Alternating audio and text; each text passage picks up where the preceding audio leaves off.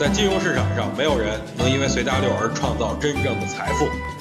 在交易上，必须要有独特的见解，才能在投资市场里叱咤风云。大家好，我是王彪，我为自己代言。今天啊，大盘是如约的大涨，但是量能依然没有放大，热点发生了转换。无人驾驶在早盘启动以后呢，再次回落。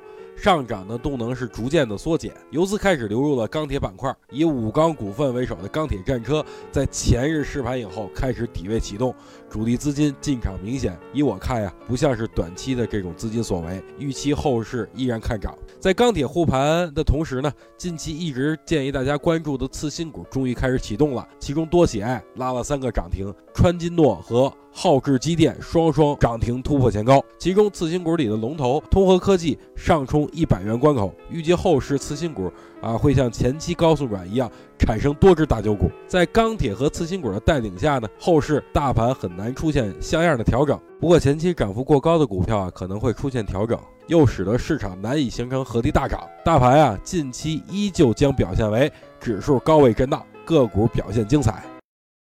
想听更多彪哥的语音，可以添加彪哥微信公众账号王彪 HT，或在新浪微博上搜索王彪 HT 来跟彪哥进行互动哦。